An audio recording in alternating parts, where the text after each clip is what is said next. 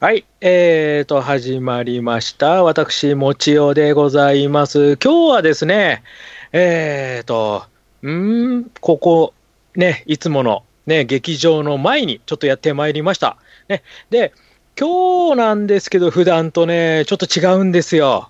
何が違うかと言いますと、このね、劇場にですね、ちょっとね、ある方を連れてきたいなと思いまして、今ね、劇場のね、前で待ち合わせをしてるんですが、そろそろね、来るはずなんですけどね、おあ、お、お来た来た来た来た来た来た、どうもどうもどうも。えーっと、わあ、もちおさんすみません。遅れまして申し訳ないです。はい、どうもどうも、ご無沙汰してます。はいはいはいはいはい、はい。ね、ちょっとね、今回あのーあの劇場にちょっとお招きいただけるって話を聞きまして、ね、ちょっと仕事片付けて今や駆けつけてきたんですけども、ここが、あの噂の、そうですよ、噂の劇場ですよ。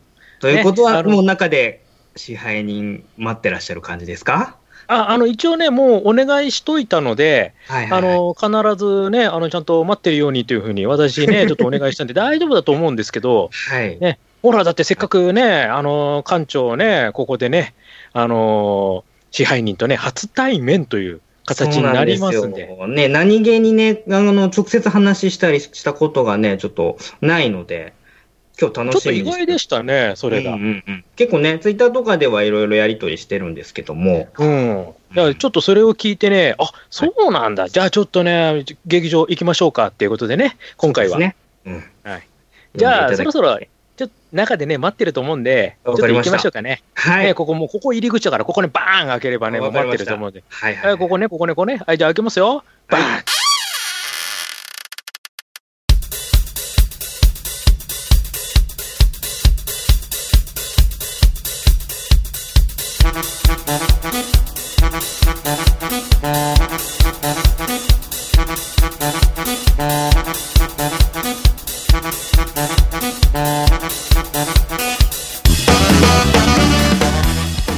ほら、ほら、ほら、ちゃんと待って る。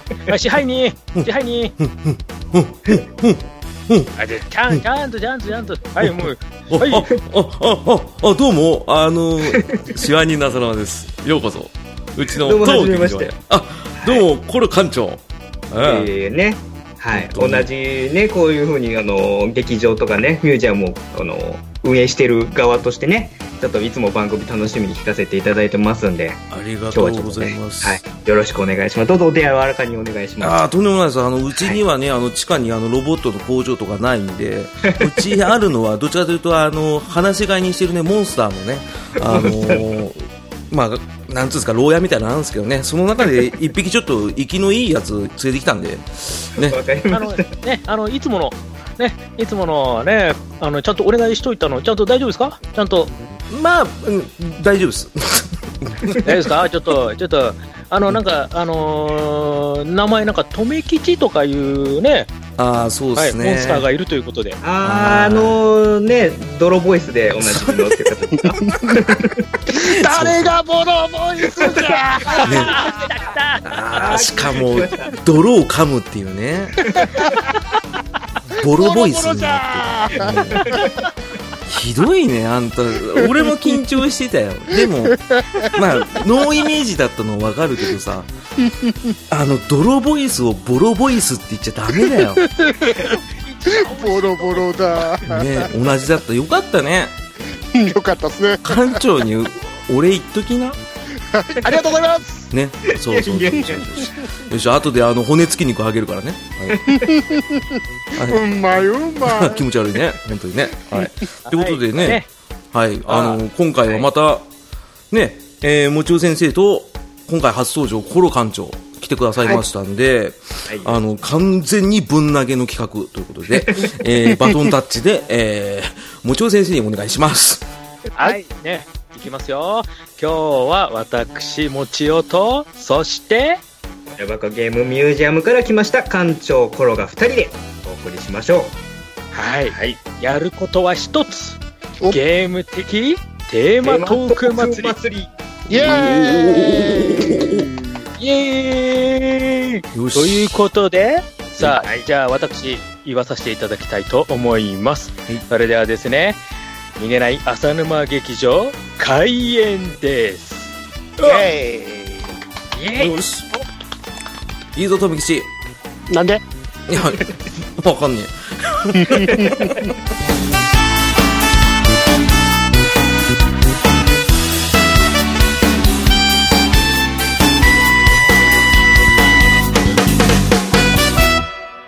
さあ、じゃあそれではですね、ここからは私、もちおの方がちょっとだけ仕切らせていただきたいと思います。えおはいさあ、えっ、と、もう私とですね、えっ、と、親バカゲームミュージアム館長のコロさんと2人でやっております、ゲーム的テーマトーク祭り。以前にですね、えっ、と、こちら、浅沼劇場でも私、公開千本ノークという形 でやらさせてトラウいマただきました。ねうん、筋肉痛でおなじみの、はい、はい。しかも今回、追加テーマということで、さらにはい6つはい。出ておりますね。うん ね。は知い。って副ます館長、あの、何出てましたっけこの6つって。じゃあちょっと順番にざっと言いますけれども、はいまず一つ目、アナログゲーム。うんははい。い。二つ目、未来を感じたゲーム。はい。三つ目、オープンワールド。うんはい。はい。四つ目、挫折したゲーム。はい。そして五つ目が、復刻してほしい機種。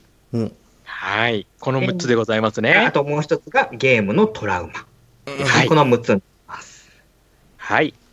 はい。さあ、さらにですね、追加の先生と館長からの挑戦状。ハードモードもありますよね。うぎゃはい。バケさあハモーンドモードの2つは何でしたっけ えっと、まず僕の方が、えーゲームのスポットですね。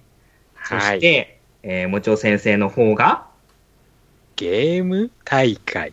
はい。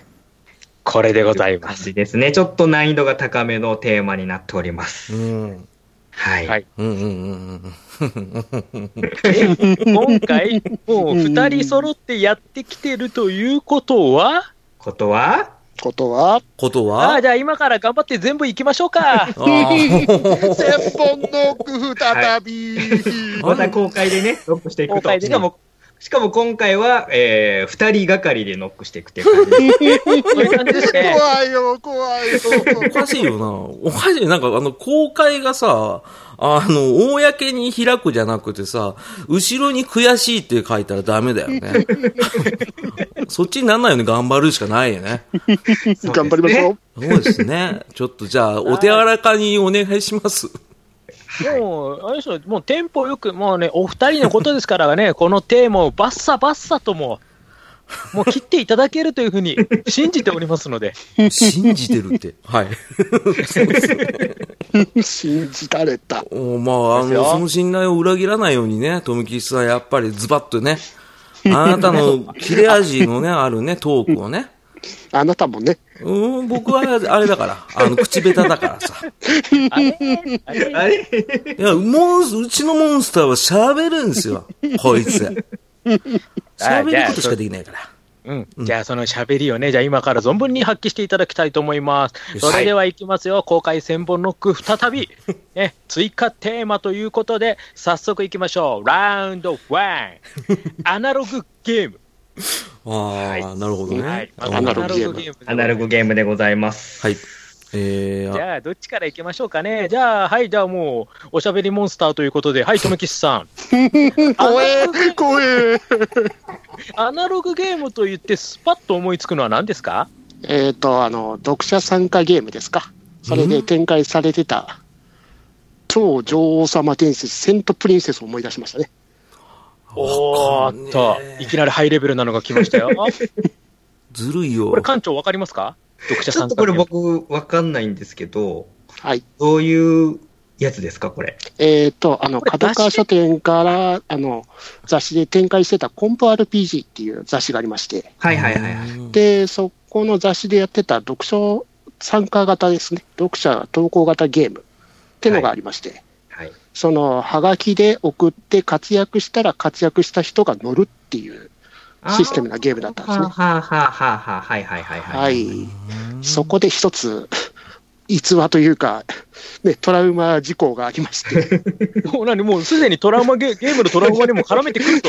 はいすごい、すごい、はいこれ、複合技来ましたよ。はい、トラウマがありまして、うんおうんあのこの雑誌を買って初めて参加したんですね、はいこのゲームに。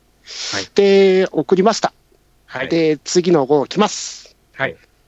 乗っ取ります。うん。うん。本名が。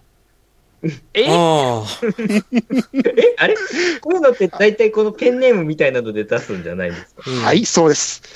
あの、初投稿ということで、絶対乗らないだろうなという油断とともに、ペンネームを書き忘れてたわけですね。ああ、そんな、それすぎる。お前が悪いだろみんな本名が、あの、ね、ペンネームが載ってる中、一人だけ本名が載ってるわけですよ。う。な、うっかりなだけじゃないですか。やっちゃいましたね。うっかりボイス。あ、うっかりボイスじゃない。うあーっかりエピソードだね。で、その後もいろいろ送りましたけど、それ、その後は乗ることはなかったということですね。ああ、唯一の採用が本名という。ちなみにその採用されたネタみたいなものっていうのは覚えてらっしゃいますかうん。採用されたネタではなく、その、はいその活躍したポイントで、あの、ベスト10以内が乗るっていうシステムはなはんですね。ははははははいなるほど、なるほど。はい。じゃあ陣営の中でどんけ。だけ活躍したかみたいな感じ。うんうんうんうんうん。で、私のキャラクターが自爆キャラだったんで、周りを巻き込んで自爆して、ポイントを稼いで 乗ってしまったらしいですね。なるほど。まさに、はあの、リアルでも自爆したみたいな感じそう。はい、ねその通りです。うん。本当お前だな。その名前がマットマンっ ていうモンスターでしたけど、マットジャイロじゃん。ね。やっちゃいましたやっね。ちゃいましたね。じゃあ今度、朝浅沼さん。ああ、そうですね。アナログのゲームって言えば、僕一番初めに頭に浮かんだのは、あの、人狼ゲーム。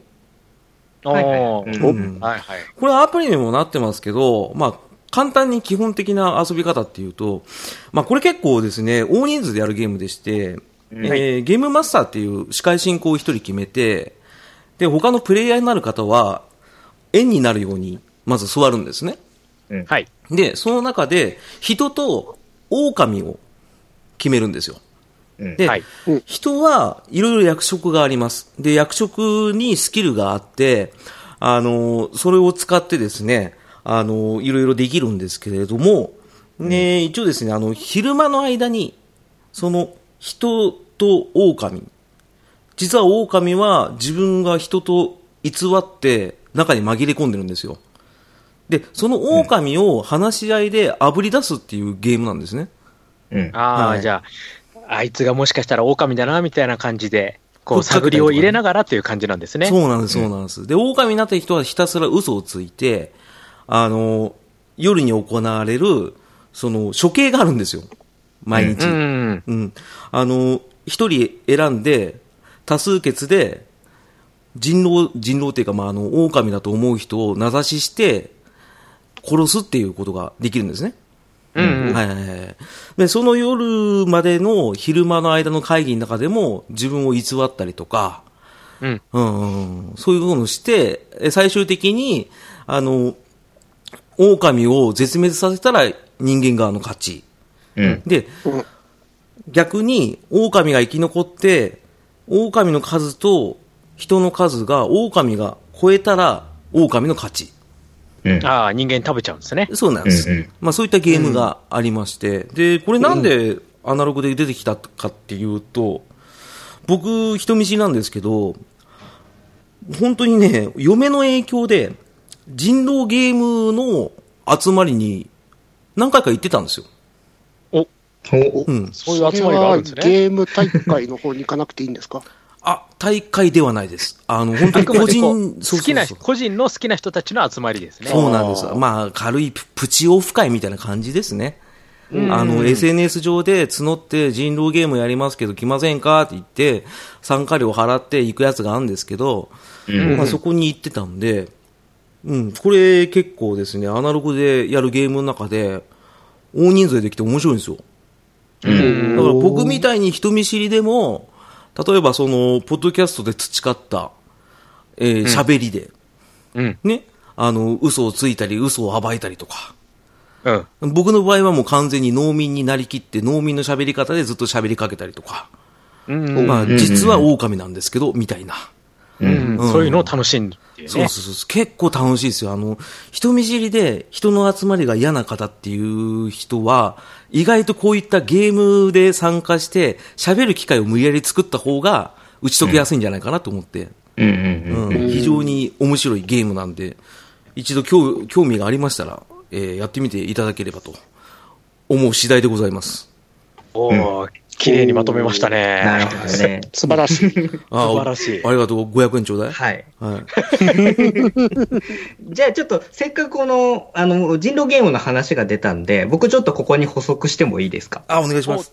はい。で、まあ、あの、先ほど、大体その人狼ゲームのルールみたいなのは、浅沼さんにあのお話ししていただいたんですけれども、うんうん実はまあ、これ、あの、アナログゲーム、まあ、ボードゲームとかカードゲームとかっていう媒体でも割とこの人狼ゲームを元にしたカードゲームとかって結構出てて、うんうんで、その中でも少人数でも楽しめるこのワワンナイト人狼っていう、まあ、これカードゲームなんですけども、これ実は、あの iPhone のアプリとかにもなっていて、うんうん結構ね、人狼ゲームって人数多くないと楽しめないんですけれども、うんこれはあの、まあ、カードを使うことで、まあそのえーゲームをし進行してくれる役がなくても楽しめるような感じになってて、なおかつ短い時間で楽しめるっていうようなルールになってて、で、カードの絵もね、ちょっとファミコン風のドット絵みたいな感じのデザインになってるんで、すごい可愛いんですよ。あー、ありますね。うんうんうんうんうん。うんそうそうそう。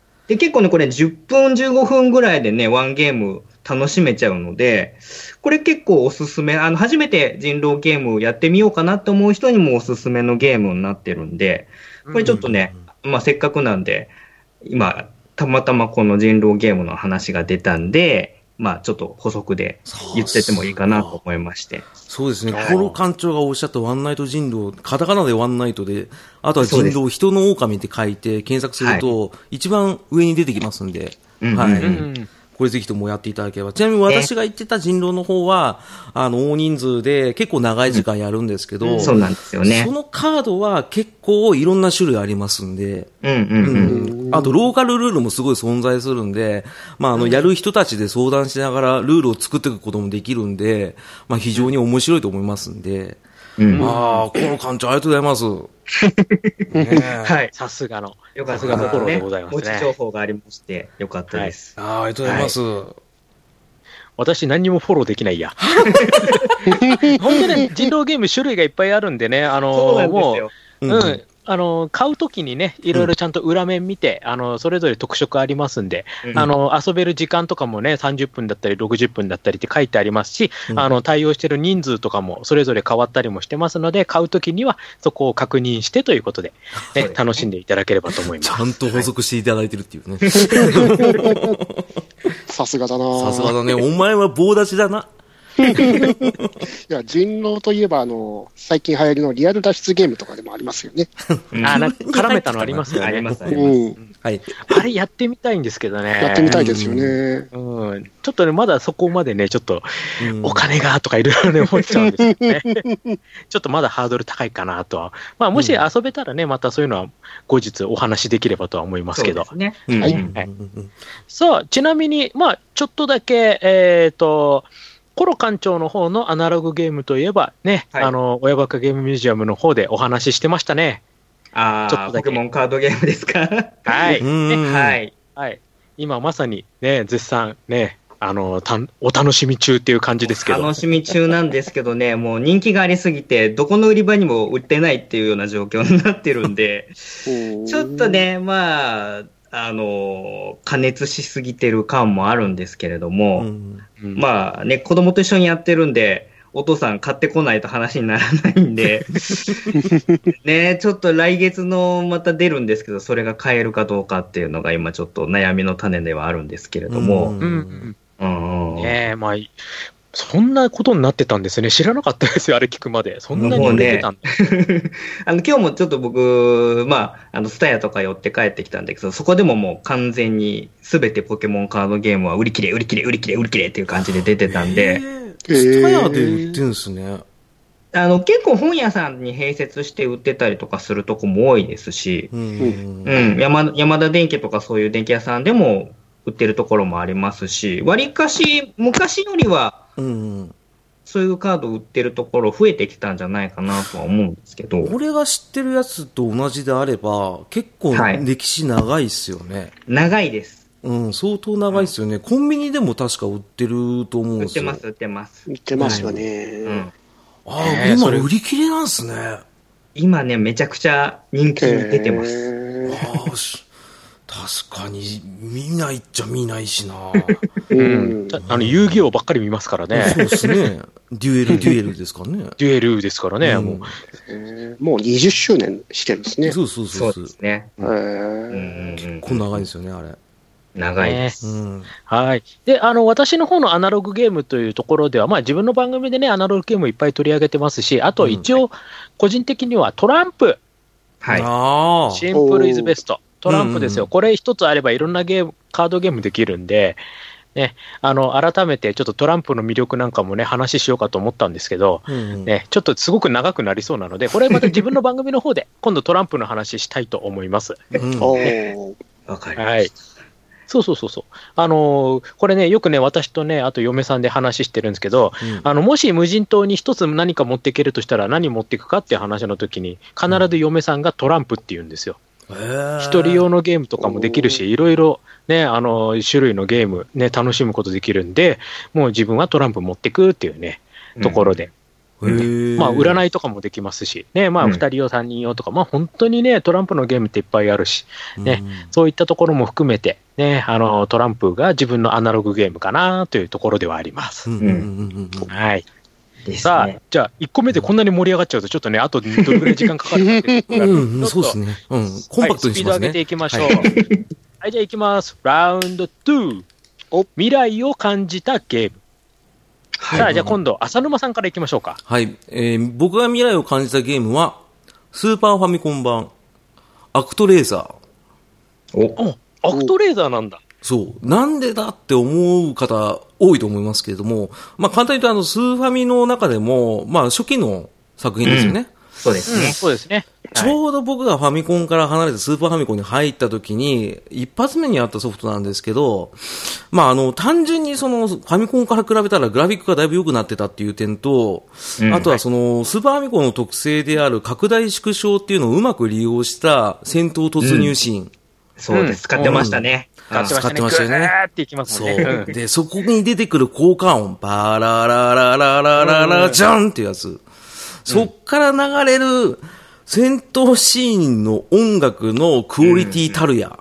うん。っていうところではい僕は、スーパーファミコンは、もう今後何十年も続く神機になるんだと思ってたんですね。うんそういった意味では、一番未来を感じたのはアクトレーザーだったんですよ。うん。はい。おーだから僕はアクトレーザーが一番未来を感じました。うん。なるほど。はい。じゃあ今度、とめきしさんは。はい。えっと、バーチャファイターと言いたいところですけど、えはい。違うんだ。えっと、1992年にセガからアーケードで出てた、ホロシアム。渋い。また、また渋いものを。何コロシアムって。いや、ホロシアムじゃなくて、ホロシアムですコ。ロシアムはい。渋いなああれですよね、あの白い筐体にちょっと半円の、ねところに、ねちょっと立体的な映像で出してた、あのゲームですよね。はい。あの、キャラクターがホログラムで浮き上がって見えるんですよね。あったわー あったけど、ほとんど見たことないよ、これ。自分も一回かそこら見かけただけなんですけど、これを見た瞬間、すげえなと思ったんですね。うんうん後わあ楽園に浮あったかび上がってるっていう。これは渋いなぁこれ、あの、ググってください。はい。 あの、それしか言いようがないですね。言いようんこなれいです言ねい合わせないしな。どこも移植されてませんからね。移植できません。はい。しかもあれ、すぐ壊れるんですよね。そうなんです か。壊れそうっすもんね。これはちょっとね、店員泣かせですね、これ。絶対そう。 また渋いのが来た。これはいいですね。はい。ちょっと思わずうなってしまいましたわ。うん渋いって言いましたもんね。なかなか出ないよ、もう調整と渋いは。よっしゃーうん、やよっかたったね。館長はどうです未来を感じたゲームっ。ちょってとね、まああの、僕、まあ、多分皆さんが未来を感じたっていう切り口だと、その技術的なもんとか、うん。まあ割と新しいハードが出た時にうん。感じる、そういうものが多いのかなと思って、うんあえてちょっと僕切り口をあの変えてみました。うんっていうのも、えー文字通り未来を感じたゲームということで、僕が挙げるのは、えーポリスノーツ。あおーー。はいおーおーおーおーこれは、あの、作品として、お話としての未来っていうのを、すごくこう、なんでしょう手が、手を届いた先にある未来みたいなものをこう実感させてもらって、うんうんで、まあちょっと映画的な演出もありますし、うんまあフルボイスで話も進んでいくし、うんうん。あの、もうストーリーもね、どこう、サスペンスあり、アクションあり、うん。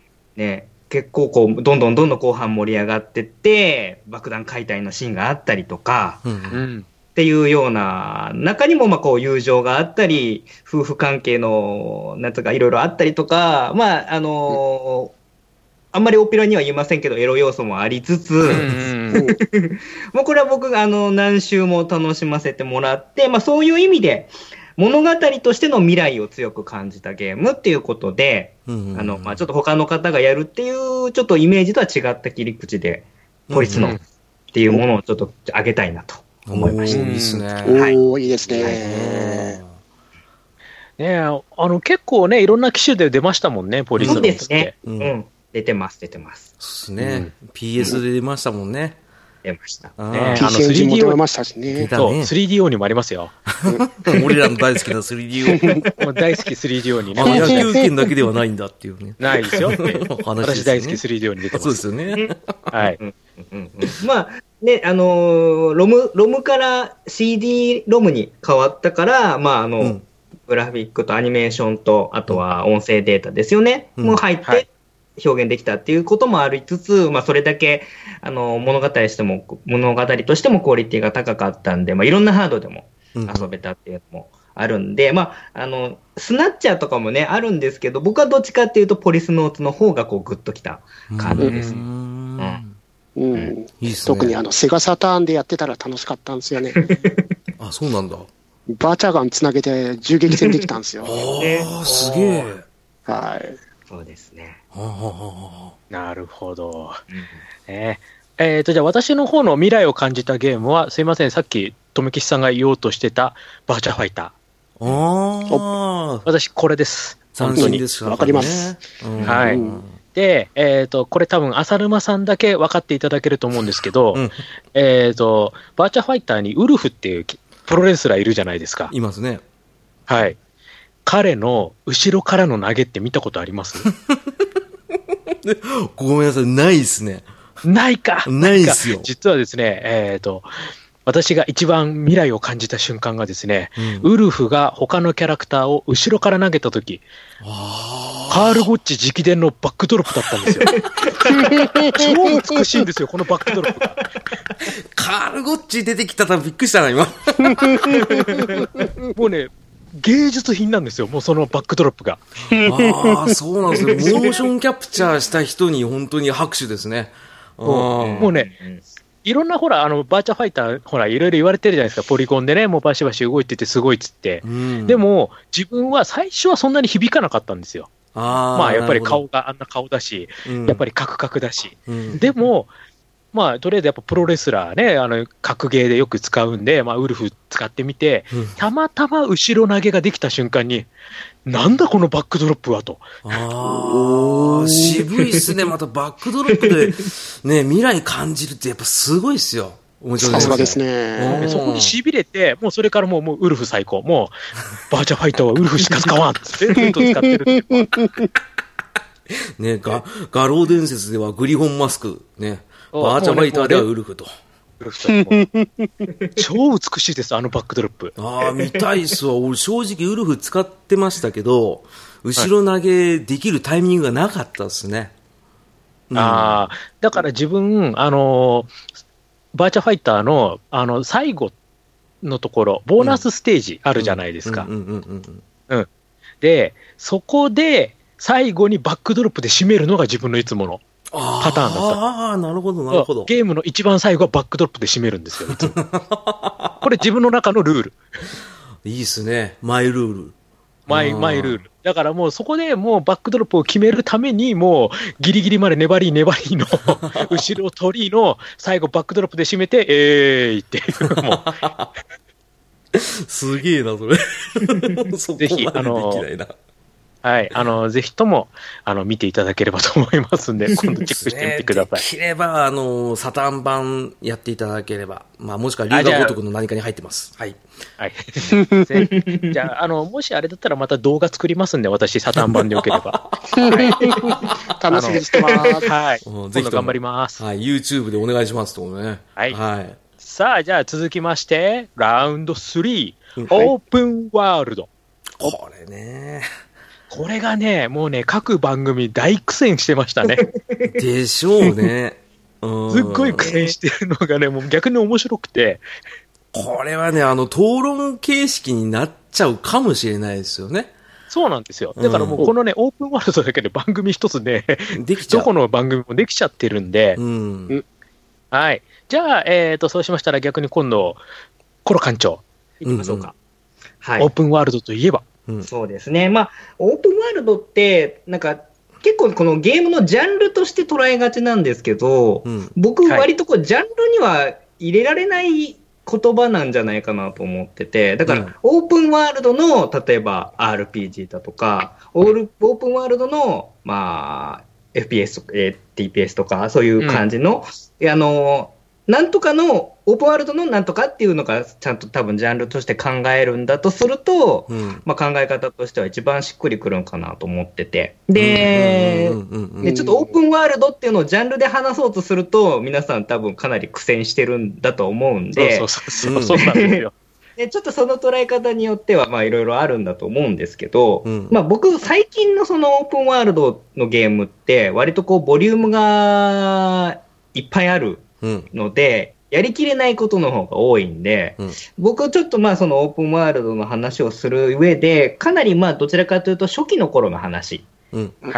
をちょっと遡って、なんかやったゲームないかなと思ってちょっと遡っていったんですけれども、うんまあ、その中で僕がやったオープンワールドのゲームの中で、まだ僕が自分の番組の中でも話してないようなものでいくと、えー僕がやったのはプレイステーション2でやったんですけれども、うんうんはい。えーマーセナリー、えーマーセナ、えーっと、これは、うんマーセナリーズっていうですね、オープンワールドのゲームがありまして、多分これね、あんまり認知度がないゲームなんじゃないかなと思うんですけれどうも、んはい。あの、メーカーさんは、発売元は EA、エレトロエレクトロニックアーツうんさんから出てまして、で、2005年の4月に発売されてるんですけれども、はい。これは舞台がですね、えー、北のお国 って言えばいいですかね。えっ、とあー朝そう鮮、ですね朝鮮半島の北側はいええをもろに舞台にしてまして、で、まあそこのね、えーまあモデルが誰とは言いませんけれど も、ああ、はいえーあんまり言っちゃうと消されちゃいますね、これね。消されちゃうかもしれないんですけど、まあはい、チョイ・キム総統っていう人がいまして。 で、えっ、と、まあ、そのね、あのー要は、独裁者みたいな形になってるんですけども、うんで、その、はいえっ、と、その、総統が支配する、まあ、軍部の、えーまあ、お依頼さんとか、有力なちょっと将校とかっていうのが、うん要はトランプの枚ん数のこうマークみたいなのが振り分けられてて、例えばだかうんら、キングの、えースペードのキングがこれでとか、あのーダイヤのエースはこいつでみたいなのが、ちゃんとそのトランプのカード枚数分、そのブラックリストみたいなのが、賞金のリストみたいなのが上がっていて、うんで、主人公た、主人公はその3人の賞金稼ぎみたいなやつのどれかを選んで、要は北のそのお国に潜入し、で、えっ、と、どういう手段を取ってもいいんですけれども、自分でその情報を集めて、そのトランプの、要は、消すべきリストみたいな感じのものを追ってって、その要人を一人一人仕留めていくっていうようなゲームがありまして。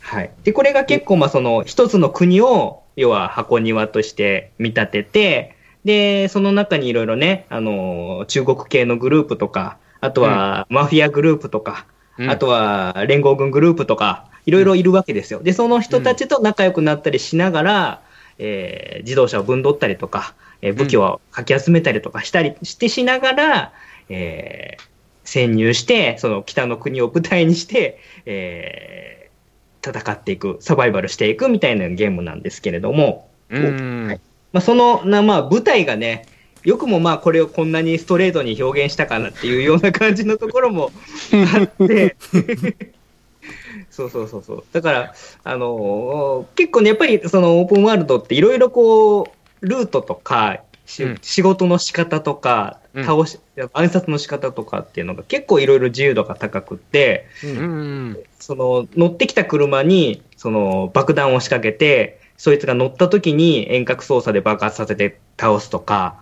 いろいろこう、正攻法でもいいんだけど、こうこそこそやって、じゃあ戦ったりとかしてもいいみたいなところの自由度があったんで、おーはい、結構これあんまりあの地味めなゲームではあったんですけども、僕はかなり楽しんでやらせてもらったゲームで、一応2もね、シリーズとしてその後出てたりもしたんで、 2の方はやりましたね。やりました。はい。すごいツね。ーツーもまたその北の国なんですか2はベネズエラ、ベネズエラですね。あまた、あーまた危険なところへ。ちょっと、あの、きな臭いところですね。で、はい2の面白いところは航空支援。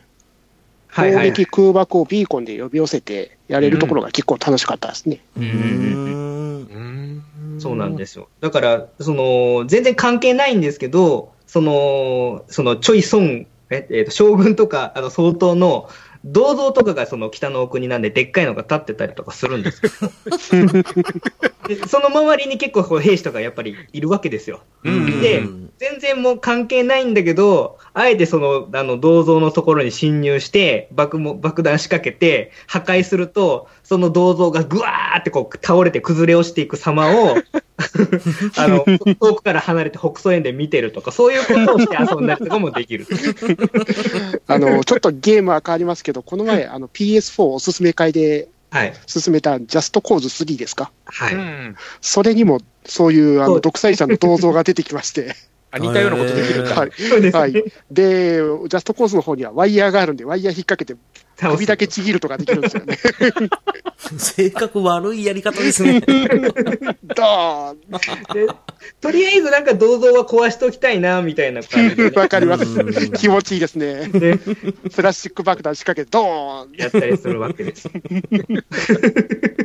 まあちょっとね、そういうふうなねじ曲がった楽しみ方もできるっていうのは、まあ、このオープンワールドっていう、そのまあ形形形式のゲームが持ってる、まあ、あの、面白さというか、おかしみっていうところなのかなと思って、まあ、それは、あの、ハードが変わって、時代が変わっても、根本的なものは変わんないのかなと思ったんで、うんちょっとまあ、あの、僕は古めのゲームを一本、ちょっと目立たないかもしれないですけど、ちょっと上げさせていただきました。ああ、いいですね。ははい。うん。ありがとうございます。あはりいがとうございます。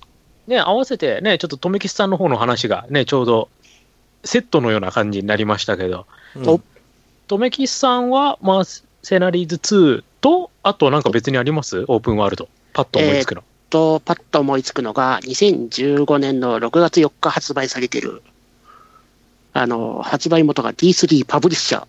うんまた、なんか、もうちょっと怪しい ぞ、怪しいぞ。一気に嫌な予感が。えータイトルが、夏色ハイスクール青春白書。で、ちょっとお時間もらってよろしいでしょうか。えー、何そのビバリーヒルズっぽいやつ何そそれ、あえの、っとマガオゲーム会議じゃないのいやちょっと待って、ちょっと待って、ちょっと待って、フライング、フライング。え、なんて言ったなんて言っちょちょっとい、ちょっと待ってくださたい。うん、タイトル言って。えータイトル言いますよ。はい。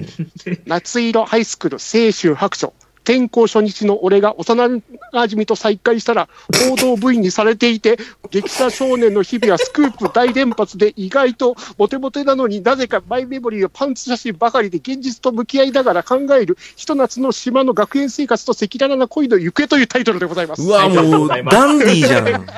タイトルでございます。 もう、ダンディーシリーズじゃないですか。よく言えた。うんよく言えたね。タイトル入れられませんでしたよ。はい、で内容の方は真顔シリーズということでお願いします。全然今話す内容じゃないもんね。タイトル言いたかっただけね。そうれでウすィキウィキ情報ですけど、このゲームのアイデアが、あのースカイリムから得たってプロデューサーが言ってるっていう話なんです けど、本当かよっていう感じがちょっとしますけれどもね。 あいい真顔だ ね。嘘じゃん。いや、でも本,、ね、本人は、その、やって、スカイリムをやって、あの、その、スカイリムの結婚システムっていうのがあるんで、それを見て、これを日本人が好むようなちょっと可愛い系のキャラクターでやればいいんじゃねえかっていうことで、やり、や作り始めたらしいですよ。それがああなるんだ。え、でもさ、タイトルつけるときは絶対ダンディーシリーズ見たよね。これ は。すごい。それでパトランプが光る仕様になったんだ。でしょ多分これはちょっと、あ、これはなかなかですね。あの、ぜひともあの、真顔ゲーム会でお待ちしてますんはいぜでひ。はおい。待ちしてますからぜひぜひ。はい。これはすごいな。これもずるいね。もうよ、うちら言えないね、もう朝に。そうですよ。こんなオチを今から出されてどうすんですかされたら。ねえ もうあれですよ、私ね、あのー一応、真面目にホライゾンゼロドーンを。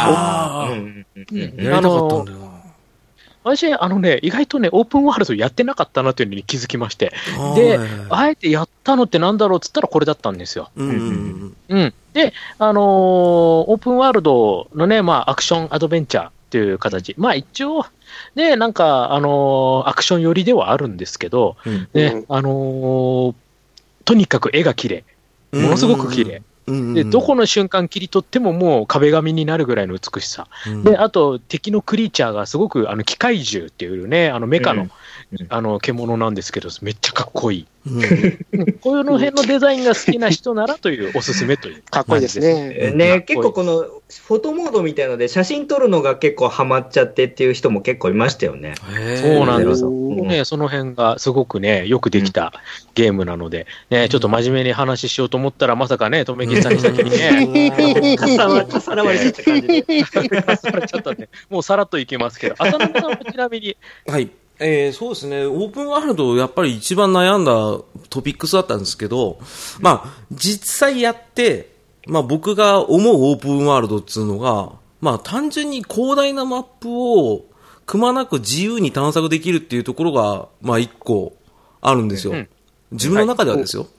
で、まあそういった意味で、先日発売されたマーブルスパイダーマン、あーうわーね、し両作 CM でですもね。オープンワールドって言ってますもんね。はい。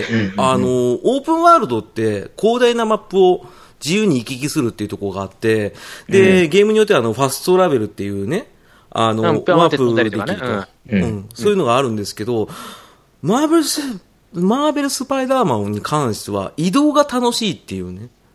あ、じゃあ、ファスト、うんファストトラベルするともったいないって感じですね。いやいや、これでがもファストトラベルもまた楽しいんですよね。そう、そうなんです。だからもう、ファストトラベルすると、大抵が暗転して、次の場面になりますけど、うん、読み込スみパまイすダよーね。マンの場合はそこで遊び心を発揮してくれるんですよ。うんうんうんうんうん。例えばスパイダーマンが地下鉄乗って、普通に乗ってる シーン。しかも、あーうん隣に偽スパイダーマンがいて、ちょっと雑談したりとか。 コスプレした兄ちゃんいますからそうね。そうそうそう。あー、なるほど。ランダムで表示してくるんですよ。それもいいですし、ストーリーもちゃんとしてる。もちろんあのマーベルの中のスパイダーマンのコミックがやっぱ週なんですかね、富吉さんこれは。いろんなものが混じってま混すじね。ってますよね。あの、はい映画も混じってますし、またその中のゲームのオリジナルストーリーで、ちゃんとしてる、プラス、まあ、ゴロ館長が言っていたように、やることはやっぱ多いんですよ。うんうんうん、うん、そこら辺潰すのは大変なんですけど、ただ移動が楽しいから、苦にならないっていうところで、僕は良作だと思ってるんですね。で、ただ、あの、オープンワールドってなんだろうって考えたときに、俺、多分ね、あの、ファミコンを作ってた当時のスタッフたちが、こんなことしたいなの集大成が多分、オープンワールドだと思うんですよね。うん。うん。要は自分が作った世界を、あ好のきなように動けるそうですね。あの、好きなように動いて探索して、没入できるっていうところが、多分オープンワールドだと思うんですよ。うん。うん、だから多分、今後、僕がもしオープンワールドっていうゲーム自体で、オープンワールド自体に惹かれるんであれば、あーやっぱ細かいことまで全部できるようにしたいとか、うん。うん、あとは NPC のモブたちと会話をもっとスムーズにできたりとか、あーなんかその、人と人との関わり合いっていうのを深めていきたいとか、そういったのがやっぱ願望ではあるんですけど、うんまあでも今のところ現行です。マーベル・スパイダーマンは本当に面白いですね。うん。うんうんうん。なのでまあオープンワールドって言われたら、今のところはスパイダーマンって言ってます。あ、なるほど。はいはい。さすが支配人、綺麗にまとめていただきました。あ、いねや、とんでもないです。あの、とんでもないです。あの、ただね、夏色ハイスクールはちょっとね、まだ引きずってる。 これはちょっと引きずります。あの、イリュージョンですか出してるの。 違います違違いますよ。違います よ。それ違いますよ。います。違う違う違う違う。 似てるけど違いますよ。なんかあの、お姉ちゃ裸んバラの方です。お姉ちゃんバラの方ですかあー危ねえ。お 裸でずっと、おーいってね、呼んで人工症状思い出して。いあや違ー、すいません。せ危ない、これ18禁だ。ダメですはい、すいません。さあ、じゃあ続きまして、ラウンド4。はい挫折したゲーム。いっぱいあるな。はい。挫折したゲーム、皆さん1本や2本あると思いますが、これはもうね、あの具体的にダラダラじゃなくて、もう、うん。ポンと、このゲーム、ダメだったっていうね、もう、ストレートに1本、えっ、と、言っていただきたいと思います。はい。じゃあ行きましょう、とめきしさん。はい。タイトルのみ。えーんガングリフォンブレイズ。はい。じゃあ今度、浅沼さん。ロックマン1。はい。そして、コロ館長。えー僕ちょっと封印したゲームということで、えーシビライゼーション3ですねお。ーややりすぎて、 おうん。徹夜でおーやばいことになったんでやめました。なるほど。おはい。じゃあ私は、えっ、と、ダンスエボリューション。はい。でいい、とここれ来はた、はい。これはなぜかはもう、あ の、聞き手の皆様のご想像にお任せします。はいここに関しては。わかりましたはい。一つだけ聞いていいですか一つだけ。あの、はいは家い庭用ですかそれともゲーセンですかどっちですかえっ、と、私の場合は、両方でござい ます。家庭用も持ってます。ああ、もうそれだけでお腹いっぱいですわ。 ありがとうございます。ありがとうございまあの す。いろいろありますので、これに関しては。あの、皆様のご想像にお任せしますということで。はい。はい。いいなはい。はい、じゃあ続きまして、えっ、と、今度はラウンド5。はいこれあれかな、復刻してほしい機種っていう形ですかね。はい。うんうんうんはい。じゃあこれちょっと逆に私から言ってもよろしいでしょうか。お願いします。はい。私が復刻してほしい機種は、ネオジオポケット。あら。これなんですよ。意ネ外だなオポケでございます。皆さん遊んだことありますネオジオポケット。あります、あります。あります皆あります大丈夫ですかありまなす、あいります。ないどういでうす。どういうものかわからないと、これ話ができなくなっちゃあうの。どういうものかは存じておりますアがイ、ムノットボーイじゃないんで、やってないです。そうそうそう。あと、あの、頑張ってるよねっていうやつですよね。はい。あれでございますよ。あのね、ネオジョーポケットで実はね、隠れた良作がたくさん出ておりまして、おはい。で、もう、あの、隠れすぎちゃっててね、埋もれちゃってるのがすごく多いんですけど、はい。あの、今、あの、SNK で巷で騒いでおります、とある格ゲーがありますが、はい。で、いっぱいあるな。はい。なんか、S、なんか、なんか、なんか、SNK のなんかヒ、ヒロインなんちゃらみたいなのがありますけど、あー。しゃがみ防御できないやつだいやいやいやなだ。新キャラ。ねですが、ですが、ですが、あの、もともとネオジオポケットにね、ネオジオのギャルズファイターズというものがございまして、ありましたね。はい。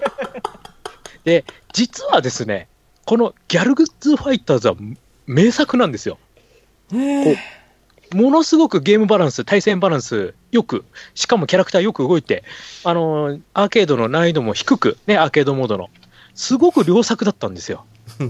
で、あじゃあ、女性キャラの対戦格闘っていうのはすごくいいんだな、ね、SNK さすがだねって思ってたら、今頃になって、なんでああなっちゃったんだろうなという、ーそれがありまして、ありまして、もう、ネオポケ帰ってきてよという。あーねところなんですよなるほどねあなので、もうぜひ、ネオジオポケット。ね。あの、ちなみにネオジオポケットって、あの、ソフト入れないで電源入れると、占いをやることができますんで、これね、プチ情報としてつけておいてプチ情報。ー、すはい、ごプいなチ。情報付きでございます。はい。じゃあ今度、えっ、と、館長。はいプロ館長。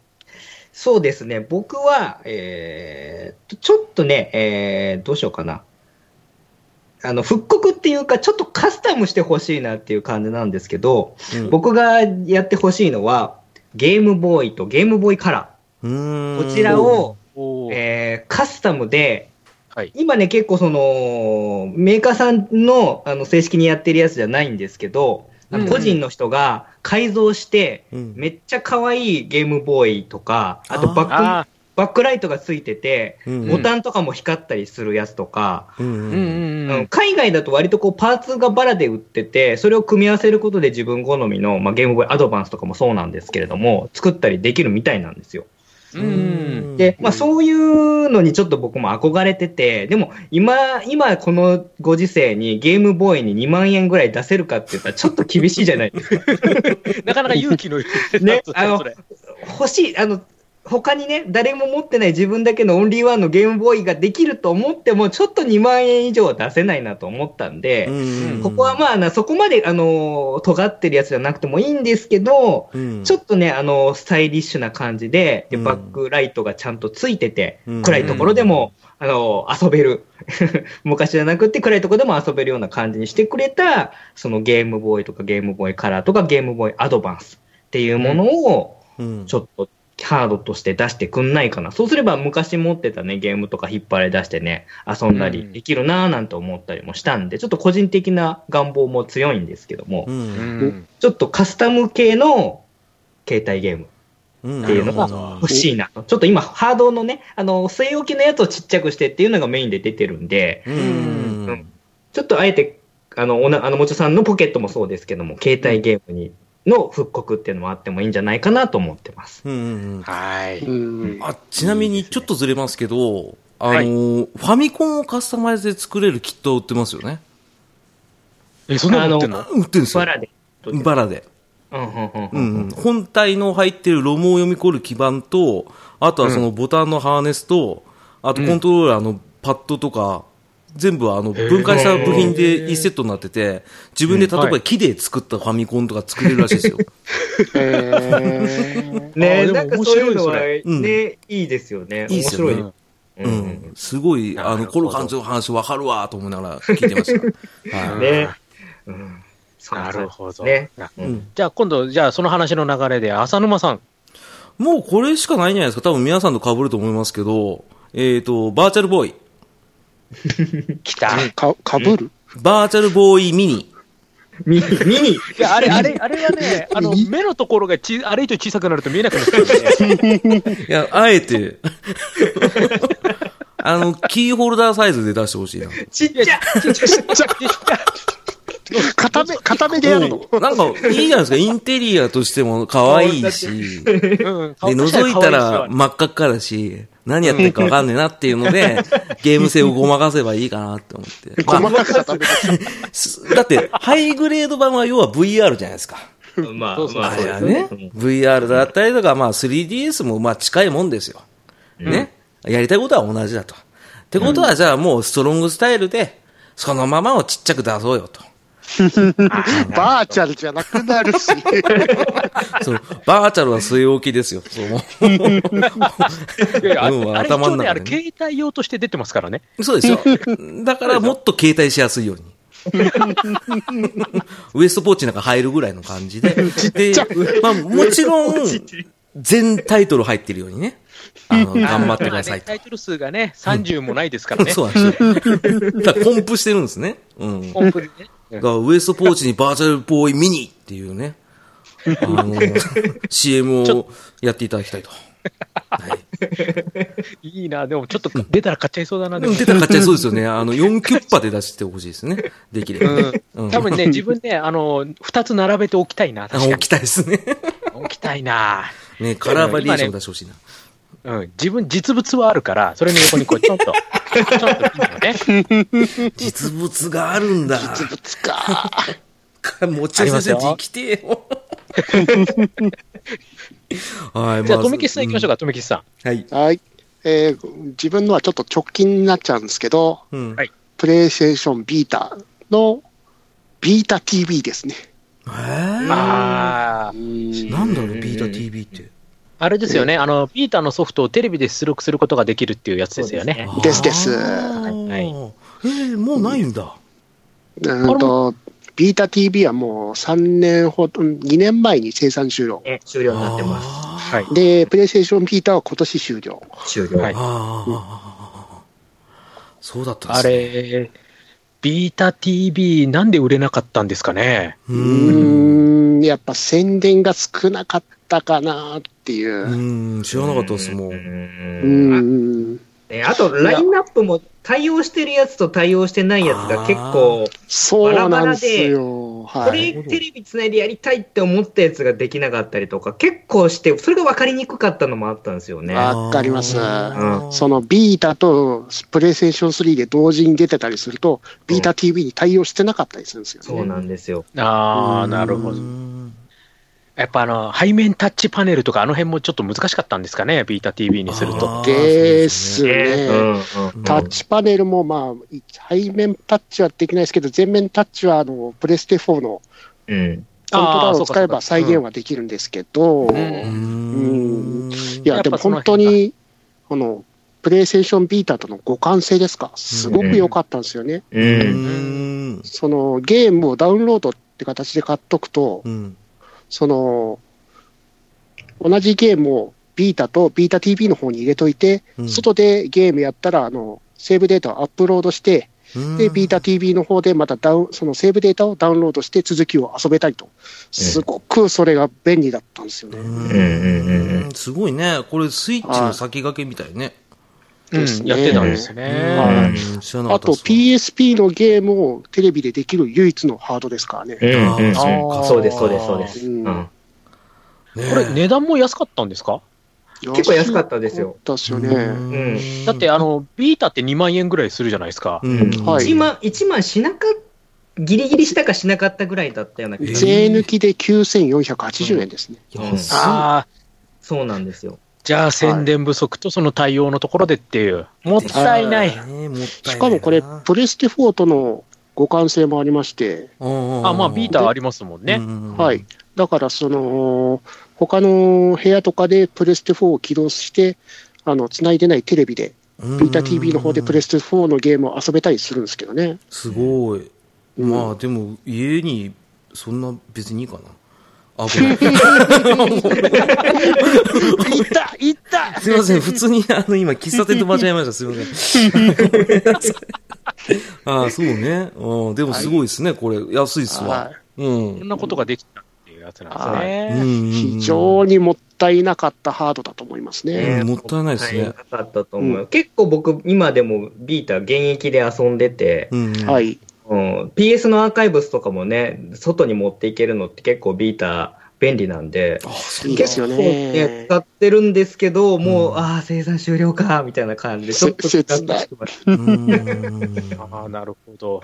うんはい。ねさあ、じゃあ、それでは、うんえっと、今度、ラウンド6、うん。いっゲームのトラウマ。はい。ぱいあるな。もう、ありすぎて、うん。え皆さん、ありすぎありすぎま すね。じゃあ、もうその中から絞って絞って、1本。ねうん、これ、うんこれ、ここがっていうやつをね、うんはい。えっ、と、じゃあ、これ誰から行こうかなーって、今度これ私から行きましょうか。おはいえっ、と、ゲームのトラウマ、私はセガサタン版の、はい、ファンタズムっていう、う海外のアドベンチャーゲームでございます。うんうんホラーアドベンチャーです。ああホラーかホラーです。はい。なんで自分これ買っちゃったのかっていうのが今で もね、謎なぐらいの。えーと、キャラクターデザインのところに HR ギガーとなっておりまして。もう不安な感じだ。はい。で、もうね、アドベンチャーなんですけど、まあ、あんな感じのドロドロ系でございます。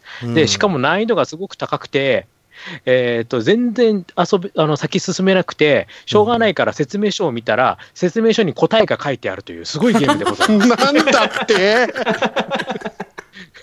出たそのパターンやだだって、全部、こうやってくださいって書いてあるんですよ。難しすぎちゃって。なんで作ったんだろうなんでしょう、それ。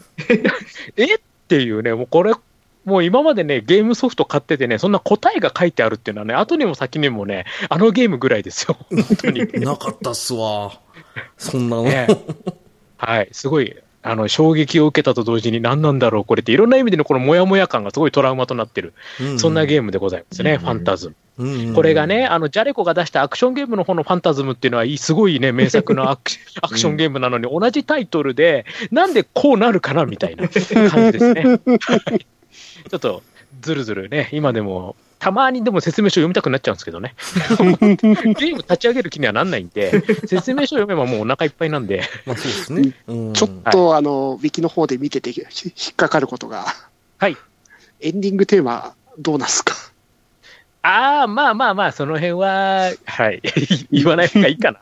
いいいいですかこれ真顔案件ですか はい、もうもうもう、その辺は、 はい。皆様、ここに調べていただければ。 確かに YouTube、YouTube に上がってたんだよな、これ。はい。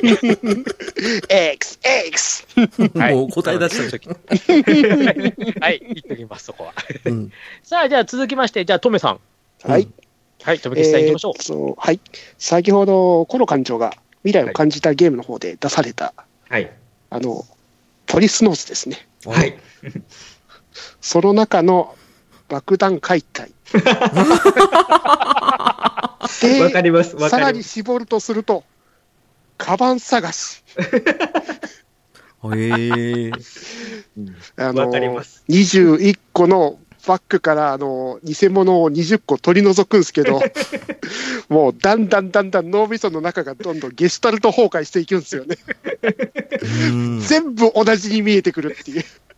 わかります。厳しいねこれもこれも全部一緒じゃねえかみたいな感じで。トラウマね、 21個中20個ですもんね。うんねえで、そこの出てくるおばはんいるじゃないですか。はい。で、その方があの、ときめきメモリアルシリーズのあのドラマシリーズ、虹色の青春で、ベラノッティの店長として出てきたとき、ファッって感じがしたね。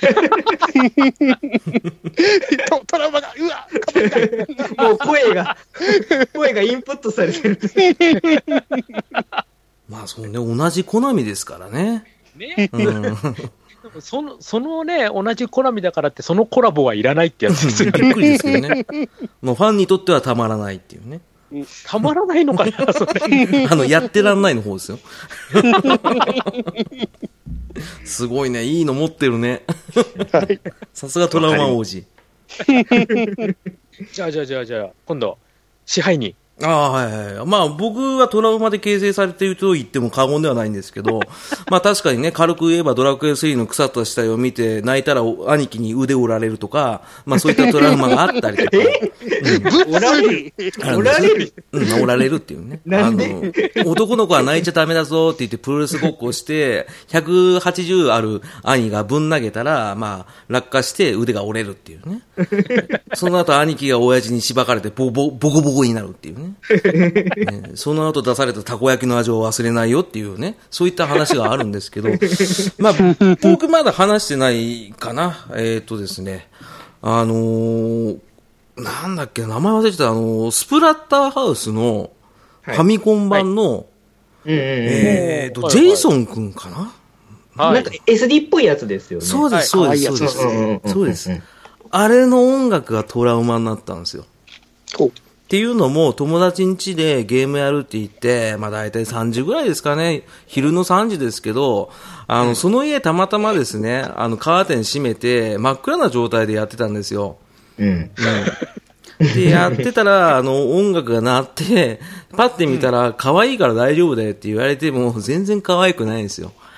うん。まあ、スプラッターハウスですからスプラねッターハ。ウスいくらファミコン版とはいえ。そうそう、SD でもね、 全然怖いっていうのが あって、で、その後、ふって隣のリビングでやってたんですけど、奥の間の方を見たら、その友達にちょっと金持ちのところで、なんかおやつ用意してくれてたらしいんですけど、まあ、その用意してくれてたのが、あの、ミント味のババロアだったんです ね。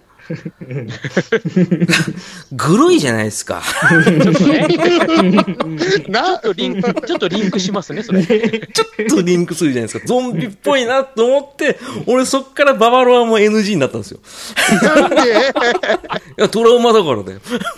それ思い出すから、うわ、この雰囲気と、あいつんち、まあ、上原くんですけど、上原んちで、ババロア出てるし、で、パッて見たらスプラッターハウスだし、で、バラララってすごい暗い音楽だし、なんだこの家と。俺の休みの日を返せと。それでトラウマになったっていう話はありますわ。はい複合的ですね、これね。そうですねいろんなのが組み合わさって合わせ合わせで、まあ結構ね、ババロアもね、結構な年まで食べれなかったですね。ああ、なるほど。そういうね、子供の頃の思い出は引きずりますからね、いつまでもね。とにトラウマになりました。はい。はい。じゃあ最後、関東。はい。はい。そしたらね、どうしようかな。ちょっと、いろいろね、このトラウマ って、ゲームを遊ぶ上でいろいろこう、あのー立ちはだかるあるあるの話だったりするんで、うんうえん。ー結構いくつかあるんです。先ほど言ってた、その、兄弟間での、あうんの、うんトラブルとかうん。もありますし、うんあとはね、ちょっと僕、これにし、これにしようかな、お話し するの。はい、あの、これ多分、あの、共感得られると思うんですけども、うんうんえーそれに関係するゲームは、俺の屍を超えていけ。あおあ。名作じゃないですか。名作です。名作あですねのー別にゲーム自体に全く問題はないですし、うんはい。僕はすごく楽しんでて、で、攻略本も、大丈夫ファミ通の攻略本を揃え、あはいはうんい。 かなり気合入ってるんじゃないですか。あの、まあ、これプレステの、まだ PSP じゃなくて、プレイステーション1の時のうんやつなんですけれども、うんはいで、まあ、大事にしてて、で、まあ、それでも結構まあ、遊んだんで、しばらくプレイしてなかったから、まあ、とある友達に、あ、 あのの嫌な予感貸し貸してほしいっていうことを言われたんで、うんまあ、その友達は割と仲良かったんでね、うんあ、いいよいいよって、攻略本もつけて貸してあげるわ、って言って貸してあげました。うん。はい。で、えーそこから半年が過ぎ、あれ1年が過ぎ、うんうん。あれあれあいつ、俺の屍を越えていけのはあのソフトの全然返してこないけど、どういうことかなと思って。うん。で、まはあいちょっと、あのーたまたまね、その、当時まあ大学生だったんです けど、その、会うことがあって、まあ、とそれとなく、まあ、話の中で、そういや、俺の貸してた、俺の屍の越えていけはって聞いてみたら、 あ、あれ、あのーお前も知ってる〇〇ちゃんに貸したって言われて、また貸しええと思って、その、まあ、〇〇ちゃんっていうのは、あのーまあ、し確かに僕も知ってるんです。で、なんか、うんその大学の、そのいろいろイベントとか参加するときに、まあ、そいつも友達も参加してて、僕も参加してて、まあ、その子も参加しててとか、結構まあ、いろいろグループでいろいろ参加したりするような子だったんですけど、うん正直僕その女の子とほとんど接点がなくて、はあうんうのん知ってはいるんだけど直接話したこともないし、うんうん。で、ちょっとね、変わった子だったんです。危険だ、危険だ。なんあか、ーちょっとねい、らあないのーギャルっぽい感じの雰囲気が漂ってて、あ、そあっんちまりそんなゲームを代理にするような感じじゃなかったんですよ。あで、ちょっともうう、ね、友達がまた貸ししちゃった感、もう時点でもうちょっとカチンと来てたんですけーど、うんうん。でも、ただその全然自分とキャラが全然違う接点もない女の子に、いきなり、あの、俺のゲーム、僕のゲームなんだけどっていうこともちょっと言えなかったんで、うんとりあえずお前、お前また貸ししたんかから、今どうなってるのかっていうのをお前が聞いてこいっていう話をしたらう、んで、その後話をして、しに行って、うんで、えー戻ってきたら、うんなんかもう、どこ行ったか分かんないって言ってるっていう話になって、おや、俺の、 俺の屍を誰が拾ってくれるんだみたいな気持ちにな って、超えられちゃったな。もやらう、れたわ。誰も屍を拾われないまま、僕の、その、俺の屍を越えていけば、行方知れずになって、攻略して帰ってくることもなく、 結局その友達とも、なんとなく気まずくなって、面白そうになり、うんえーなんかいろんなこう人間関係のモヤモヤも全部ひっくるめ て、あのー俺の屍を越えていけっていうゲームをなんかまっすぐ見ることができなくな り、で、ちょっとその傷が癒えたかなと思ったぐらいに俺の屍の越えていけ2をプレイしたらなんかもうよくわかんないことになってるみたいな感じで余計だあない と。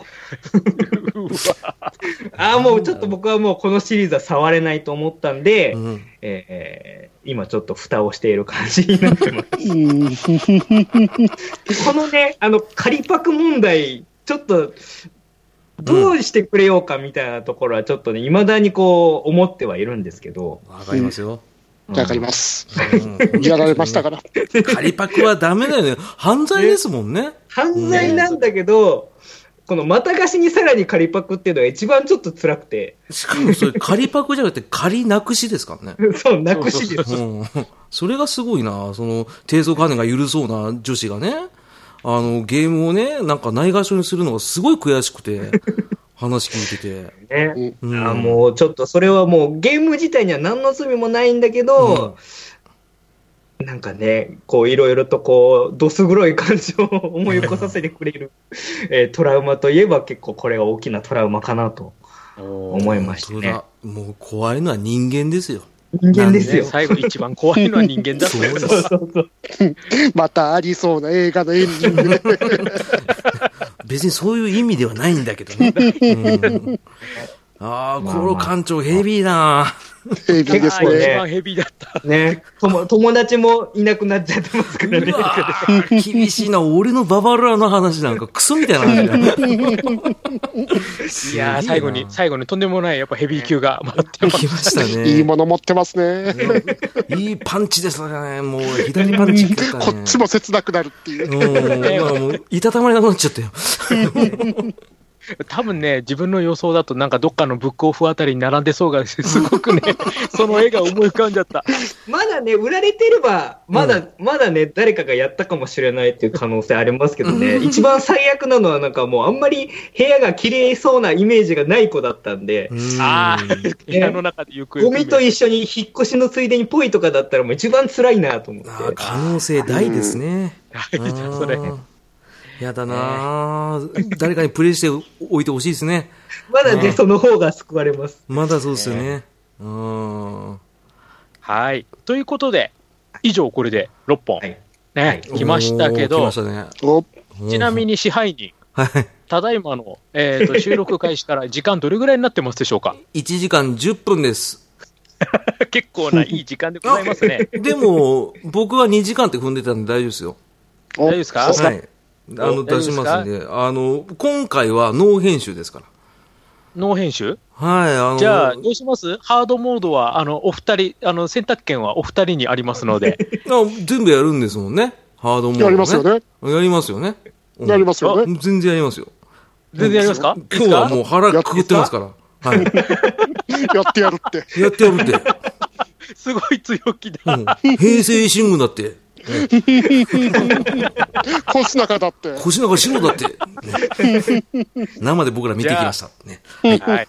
じゃあ、それでは行きましょう。ここからは、難易度を上げて、ハードモードに挑 イ戦エーイ止めきちゃうわいやそれはいらないですあれさあ、じゃあ行きましょう。ハードモードでございます。これはですね、えっ、と、ふお題が2つはいですね。うんうんはい。えっ、と、館長と先生からの挑戦状という形で出ております。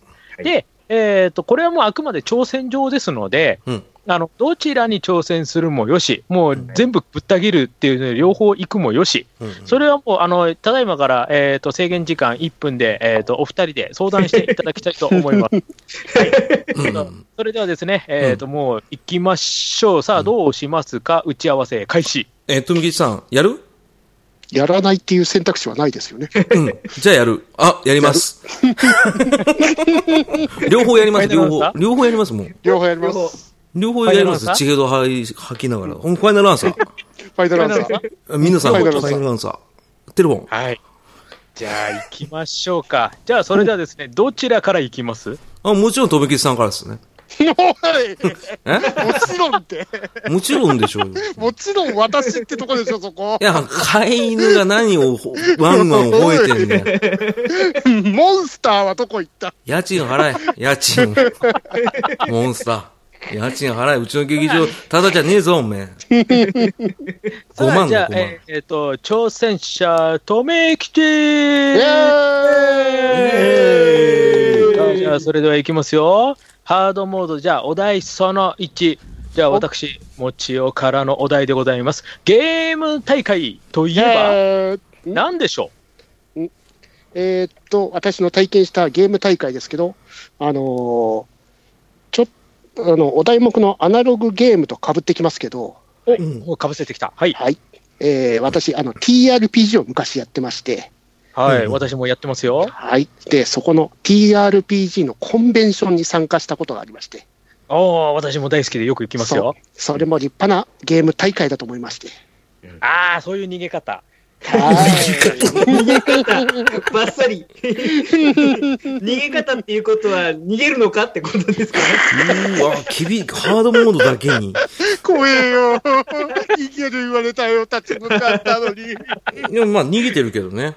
おい大ち丈なみに夫コかンベンション、あれですかあの、東京の方それとも東海の方でどっち東海での方で、はい。あ、地東元海のコン方ベンでショあン。りましたんで、はい。その時テーブルトーク何参加しましたえっ、と、ガープスのコクーンですね。あ、また CV の来ましたね。で、記憶に残っているのが特にあの、ガープスのコクーンで、あの、ファンブルッタっていう。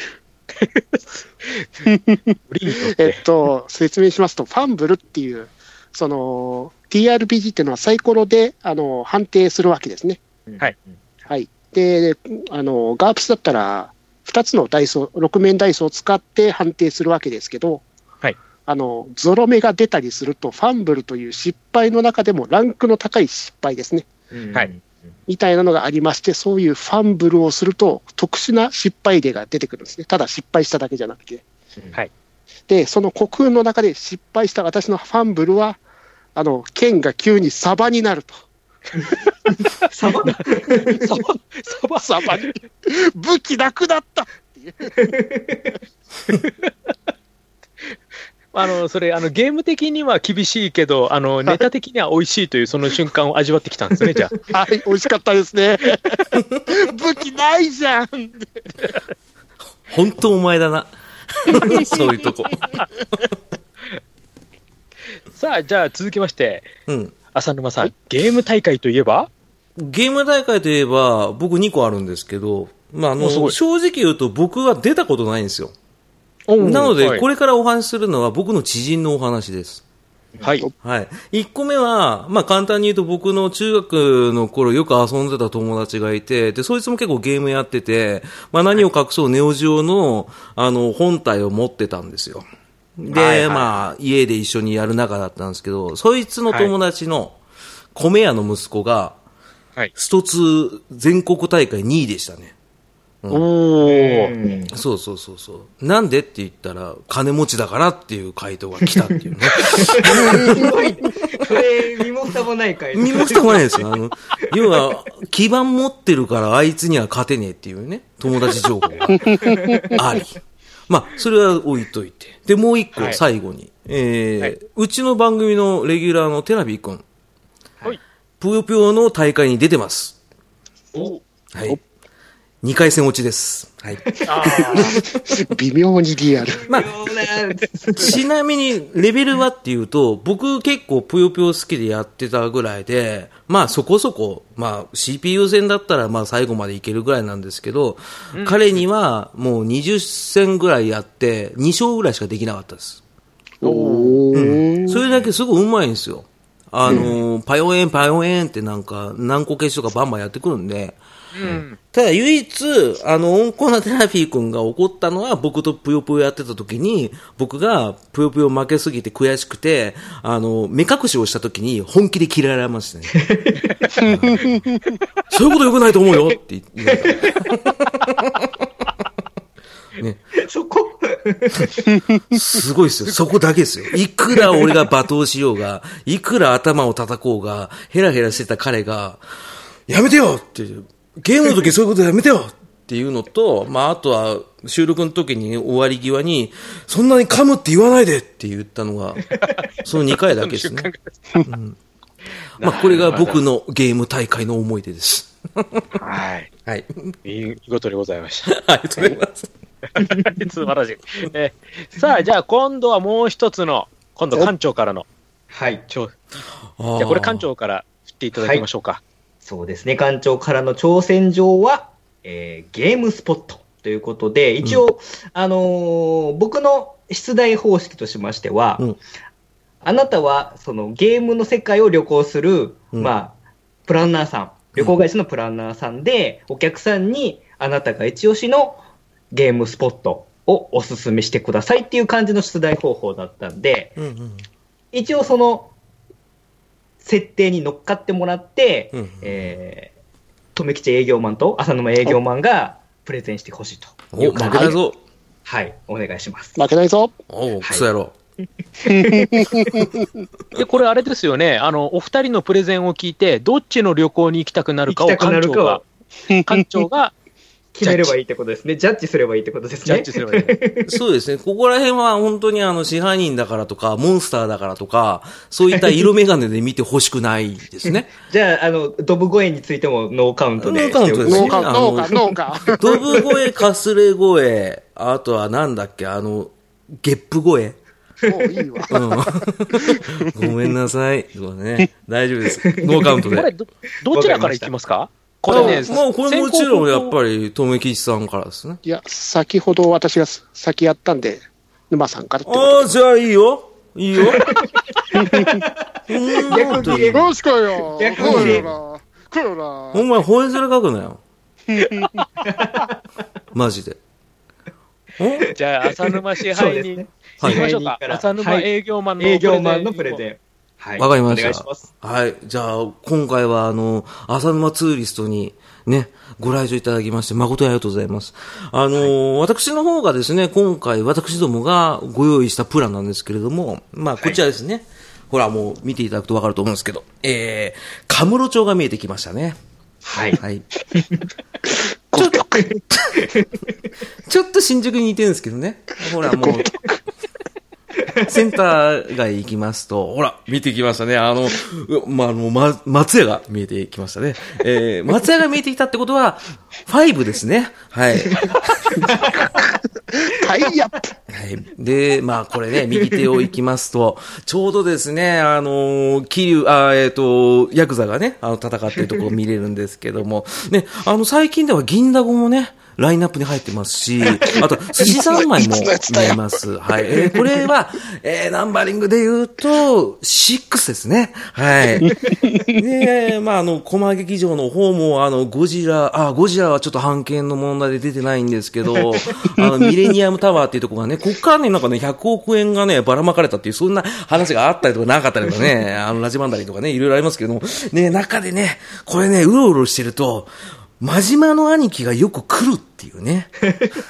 これシリーズで言うと極みですね。はい。で、またですね、僕ら、もうあの、関東圏だけではございません。えー南の方行きますと、あの、蒼天堀というところがありますんで、えーこちらは食い倒れ人形もありますし、で、あとは UFO キャッチャーを取ってくれって、しつこいガキもいます。はい。これはシリーズでいうところのゼロですね。はい。で、他にもですね、いろいろ手広くやっております。沖縄、えーこれ3です。えー、あとは北海道、えー、これは5ですね。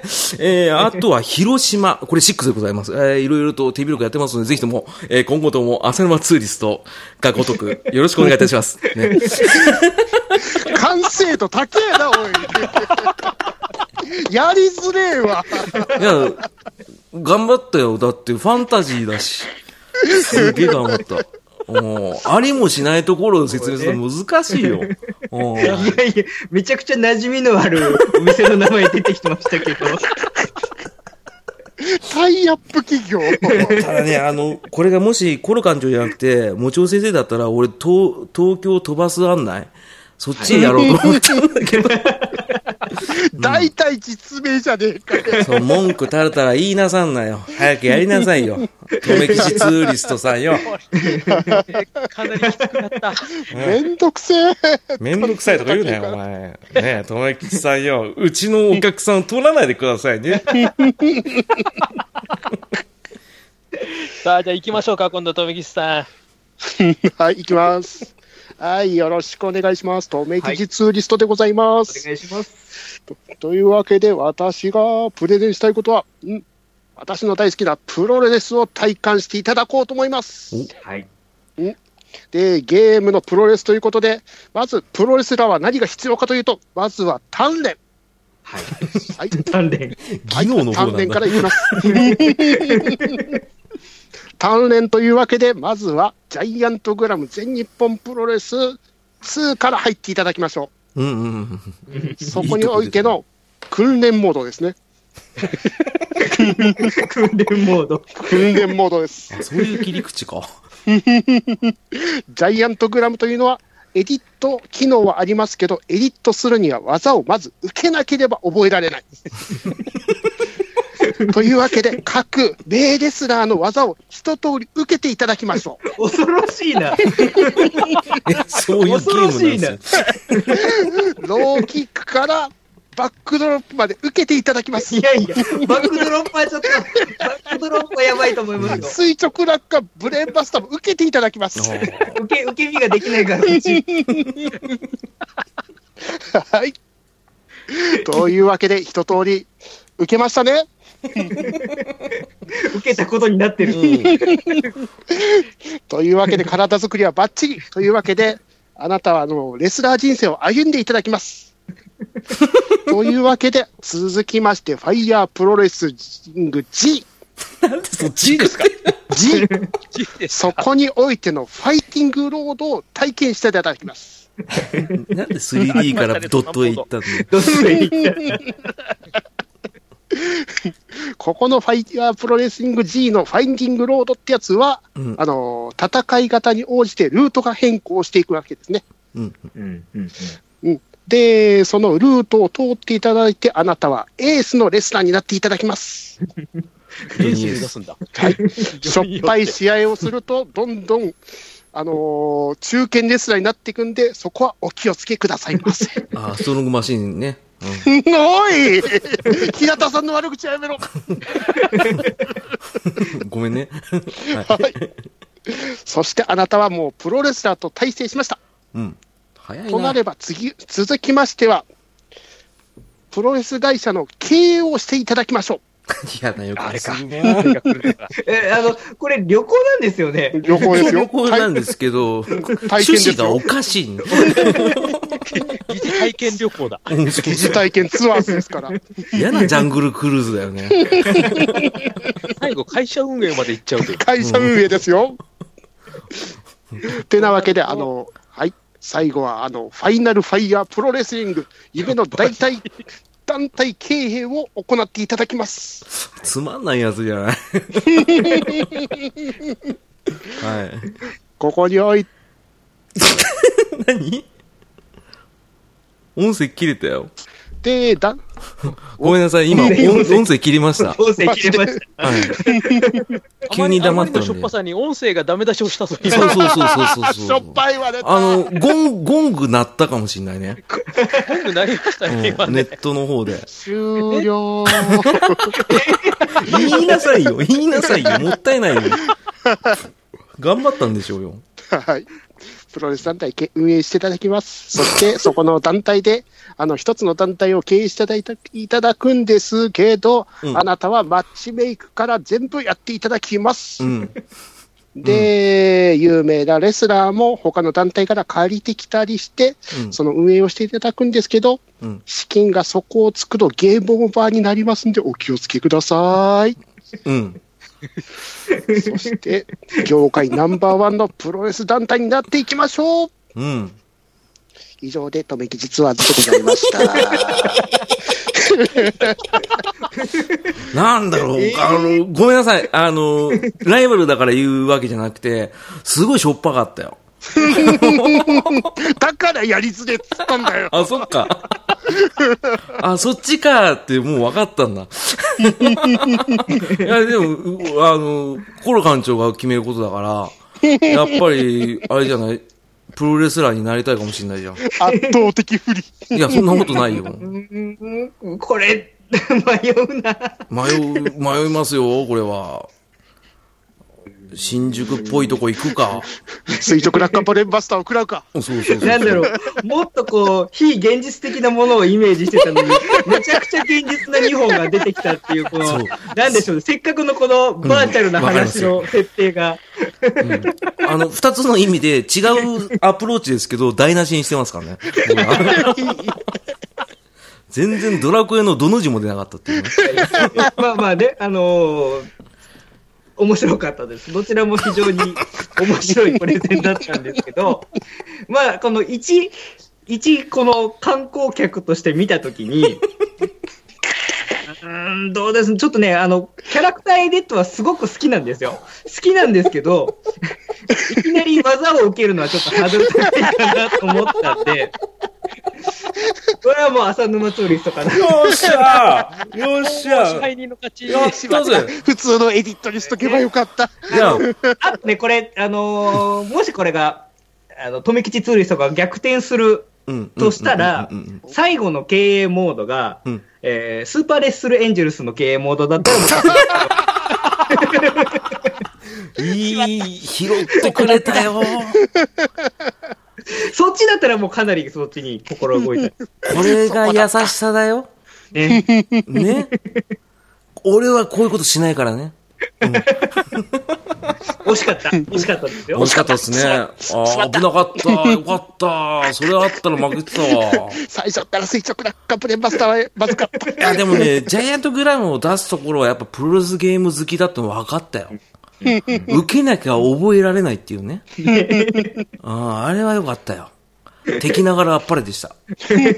ありがといや、とんでもない。ただしょっぱかったなっていうのが。うん、う。しょっぱいシェアですいません。本当いやいや、でも、あのね。ー面白かったです。あの、ちょうどこのちゃんと、この僕のイメージとしては、ちゃんと営業マンがプレゼンしてくれるっていうのが聞きたかったんで、はいかなり今回、その、切り口はね、いろいろありましたけれども、あの、すごく楽しませていただきま した。ああ、ありがとうございます。はいあの、途あり中がとうござでいます。混戦してしまいまして申し訳ないでいすやいね。や、大丈夫。申し訳ございません。あの人のね、かわいそう。面白さですね、これはね。そうですね。 なので、えー編集しませんってことだよね。はい。はい。 はいあー、ということで、えーと私、もちおの方はあの後日、自分の方の番組内で、このハードモードはあのやることになっておりますので、はいそちらの方をちょっとお楽しみにというぜひとも。形にさせていただきます。はい。はい、大丈夫です。あの多分ネタは被りませんので、大丈夫です。かぶらないか被らないなな。かぶらない な。かぶらないかな みんな竜が如く言うと思ってたんだよな、俺。みんなあの垂直落下ブレンバスターだと思ったんだけどな。だとしたらお前頭どうかして るぞ。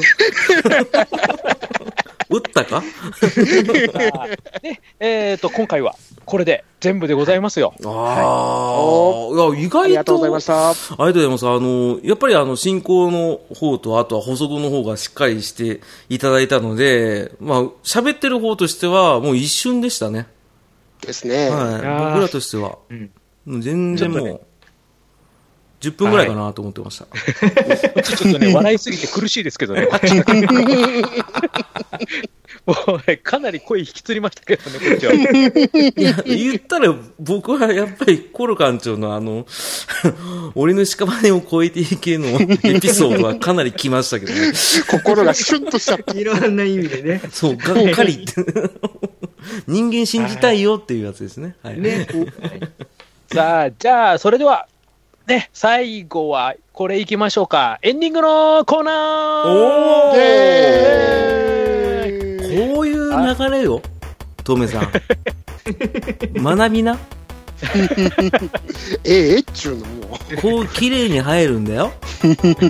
ゲストさんいるっちゅう のいや、あなたがゲストさんみたいなの。うんはい。あの、うあの裏トークは後ほどということですね。 そこはね。うっかりはうっいか。ということで、えっ、と、今回は、はい、ゲーム的ね、テーマトーク祭りの追加テーマをすべてお二人にぶった切っていただきました。ねはい、そして、ね、さらに今回実は、えっ、とね、コロ館長と私ということで、初めて二人揃っての他の番組への出演という形にもなっております。おはいー。激レアで。す。はい。激レアはい、です。超激レアでございます。 UR ですね。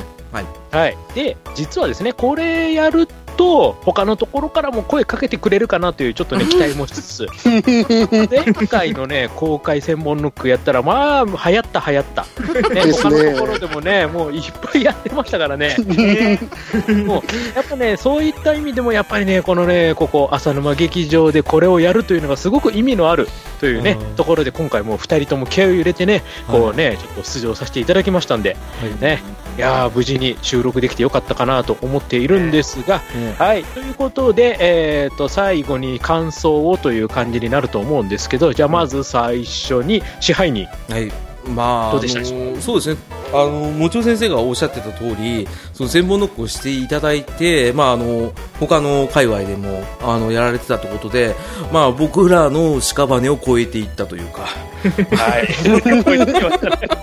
オチ持ってくな早い早い。ダメなんだよ、やっぱ りね。あのトラウマは本当トラウマだなと思って。刺さってますね刺さってるんですよね。俺の心にちょっとぐさっと刺さってる んで、ああ、コロカン中なんかちょっと甘いものをちょっと差し上げたいな と思うような。いや、とんでもございません。本当にね、あの、初めて、ね、あの来てくださったコロ館長にも感謝ですしいつも僕らの兄貴的存在で あの番組を支えてくださってるもちろん先生にもいつも感謝しておりますしであとは、まあ、モンスターのバカねあのだからバカはやめなさいあごめんなさいねあのとめぎさんもあのとめぎさんなりにねあの足りない頭で頑張ってくれてるからやっぱ嬉しいなと思って。もうスルーするよあ、ごめんね。あの、そんなこと言っててもね、後で LINE でね、本当ごめんなさいって言いますけど。はい。まあ、あの、本当言わねえだろうん、言わねえよ、ね、言うわけねえだろ。あまあ、本当に、ありがとうございました。ね、今回も千本ノックやらさせていただきました。ね、はいははいい。そして飛吉さん、はーい、えー、ここ1ヶ月間、このことばかり考えておりました。 そんなにプレッシャー。うん、わかるわ。ゲーム大会なんか出たことねえよ、わかるわ。あの、 ここれれは。はスボ、ービーはどこにもやって ねえよ。そうなんですよ。あの、これは、トメさんが大げさに言ってるわけじゃないんですよ。これちょっと、あの、彼の名誉のために言いますけど、何があっても、どうしようって言ってたんで、来るだろう、来るだろうってね、ずっとね、言ってましたそうなんです。特にオープンワールドのトピックスに関しては、一回揉めましたから、ああでもない、こうでもない。うん、あのダディさんを間にね収録後に揉めたっていうね裏話ジャストコーーズやっちゃったし。ズ そうだね,、まあ、ねあでもよかったね、はね ちょっとね、本当まさかのね、すみません、ちょっと私がちょっと体調不良で、ね、ちょっとあの風邪ひいたりなんだりで全然収録できなかったのが1ヶ月ぐらい空いちゃったものい、でい、やーとんでもないね、それでちょですっとね、ずれちゃったっていうのもありますんでね。いやいやはい、ちょっとそういうのもあって、お二人にはね、相当待たせたっていう形にはなっちゃったんですけど、 そこは本当申し訳ないなというふうには自分思っているんで、とんでもないですあの、大丈夫でまあすね。この期間があったからねあのトム・キスさんのあのプレゼンがね出たわけだから、うん充実した1か月だったんだろうなとよ思ってねうやく今日思いついたよ。 セーフ、セーフ、間に合った、間に合よったか間ったに合っね、うん た。はいそして、最後に、えー、とコロ館長いかがでございましたでしょうか、えー、まあちょっと初めてね、初のこの浅沼劇場に、はいの地に降り立たせていただきまして、まああのー初めてだったんですけどもね、もちおさんがいてくれたんで、だいぶこう、リラックスした状態でお話しさせていただけたんじゃないかなと思います。で、まあちょっとね、あの、過去のちょっとしたトラウマをこう、引っ張り出して、皆さんにもちょっと苦い思いを共感させてしまったところは、まあちょっと申し訳なかったかなとも思ったりもしましたけれども、でもなんか今回ね、あのーどちらかというとこのハードモードのちょっとハードルの高さをうん2人のプレゼントをこう直に聞いてジャッジするっていうちょっと面白い形式が、うんあの僕の中で体験できたんで、うん結構これこの放送を聞いてこのハードモードに挑戦してくれる人が増えるんじゃないかなってちょっと期待して、あのーできればね今度、まあ、ゲストに行ったところとかでもハードモードを直接こうプレゼンしてるっていうのを聞いて楽しみたいなっていう希望もちょっと出てきたりもしたんで。なかなか、あそうの、ね、形としても面白かったですし、うんあの、お腹いっぱい、あの、お腹抱えて笑わせていただきました。いやーそんなこと言ってると嬉しいね、トミさんね。ありがたいです本ね。当だよ、よかったね、プロレスやってよね。かったですね。しょっぱいプレゼンで申し訳ない。いやいえいえいえ。本当面白かった。ああ、でも、そう言っていただけて、本当に嬉しいですわ。はい。また、またね、機会があれば、あの、この劇場の方にお邪魔したいなと思ってあまあ、すぜ。ひとも、あの、はいコロ団長、例えば、一行の真似とか、30分できます。 そこか。この真似は、ちょっと、30分はきついかな。今、想定してるのは、ちゃん中さんだけなんですけどね。だよね。うんこの間、フラッと思いついたんですよ。そそこは真顔ゲームで呼ぼうよ。あーそうだね。まあまあね、あの、コロ団長、これで、あのー本当に、あの、もちろん先生を通してですけど、はい。あの本当に近くさせていただければと思いますし、はい。まあ喜んで。まあ、うちみたいなこんな雑居ビルの、ね、奥 でねあのご座引いてなんか正座しながらやってるような、ね、変な臭い番組ですけれども あのーもしよければ、はい。まあ、大喜利とかもありますし、あとは留吉さんを尻に見立ててねやるコーナーもありますんで。 トトラウマがトラウマが。違うトラウマつっついてる。そうですね。まあ、いろいろと、あの、はいやらさせていただければと思いますんで、はい。はい、まあそういった機会を作ってくださったもちろん先生も本当にありがとうございます。ああ、いえいえ、とんでもないです。 ありがとうございましありた。がとうございます。はい、ですいません、ちょっと最後に、うんあの私の方からちょっと支配人 に、えー、とちょっと一つお願い言ってもいいでしょうか。何ですか。 な、なん、なんですか。あの、えうちであの、うんあのコロ館長、初めて、ねはいあの今回、浅沼劇場、ね、出てますので、はい。まあ、浅沼劇場を聞いてる方は、多分知らない人はいないとは思うんですけど、うん一応、あのコロ館長の番組の宣伝っていうのをしてもいいですかあね。あ、もちろん、もちろん、あーというか、もう絶対知ってるに決まってんじゃないですか。いや一応ね、一応ね、でも、もしかしたら、浅沼劇場だけしか聞いてないという方もいらっしゃるかもしれないので、ああ、そういうハードコアな方もいらっしゃるかもしれないですね。あね、ーなので、ちょっとあの最後に、ちょっとコロ館長にね、あのご自身の番組のちょっとね、あの宣伝をしていただければと思いますんあーで、すいません、ちょっとコロ館長、ちょっとよろしくお願いいたしまおす。願いいたします。はい。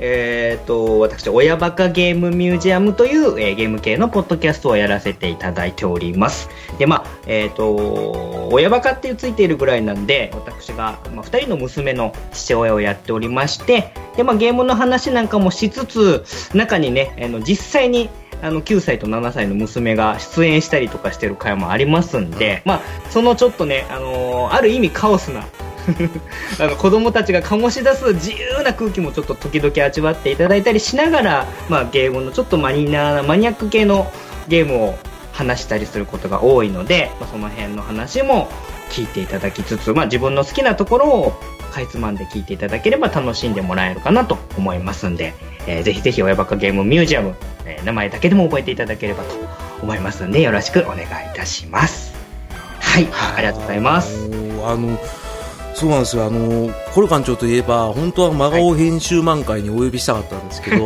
まあそれだけクオリティが高い番組でしいえいて編集5分進むのに23時間平気でかかるっていうねあのコル館長のこだわりが詰まった番 組です、えー意外と51回なんですけど最新回が、いはいえー90エピソードぐらいあるんですよねもう実 はそうですね、あの、前編後編に分かれることが多いんで、そうよねはい。ううんん、長いやつだと4回ぐらいに切り分けた回とかもありましたんで。ですよね。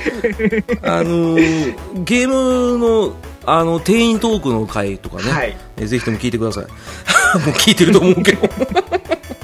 はい。まあ、なので、あのーそんな館長が来てくださると思ってなかったんでね。いやいやいやいやうちの方も本当にね、あの、普通にガレージバンド一発撮りというね、えーそういった、えー劣悪な、えー、シュール環境でやっております。はい。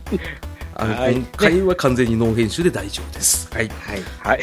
ありがとうございます。とんでもないですじゃあ、それではね、ちょっと最後まで、ね、今回は私、もちおの方でね、えっと、ちょっと仕切るという形でやらさせていただきましたけどね、まあ、こういったわがままをいつも聞いてくれるね、浅沼支配人も本当ありがとうございます。とんでもございませんありがとうございます。はい。はい、そしてですね、あの私の方はね、あのあこの浅沼劇場で真顔ゲーム会という、ね、コーナーレギュラーの方でさせていただいております。ね、今度がギャルゲーでしたっけ？